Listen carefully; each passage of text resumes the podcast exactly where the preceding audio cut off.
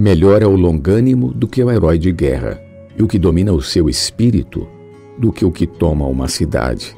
Provérbios 16, 32. Longânimo versus herói de guerra.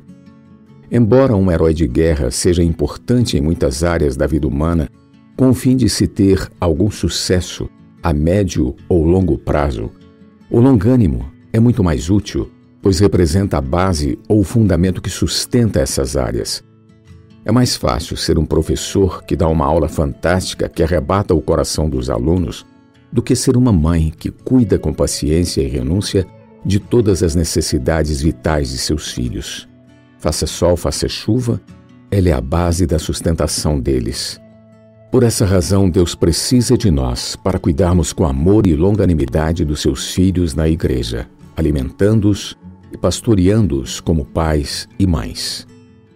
Seja no lar ou na edificação da igreja, é extremamente útil sermos aperfeiçoados em toda a humildade, mansidão e longanimidade, e aprendermos a suportar uns aos outros em amor, esforçando-nos diligentemente por preservar a unidade do Espírito.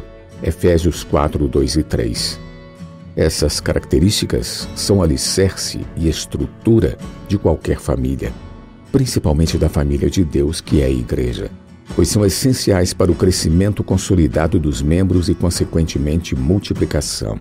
Vamos valorizar as práticas básicas, tais como a oração, comunhão com o Senhor, leitura da Bíblia e dos livros espirituais, as reuniões da igreja, o pastoreio dos novos membros.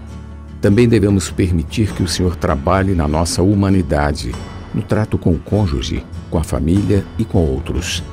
Com certeza, Deus terá caminho para fazer a sua vontade.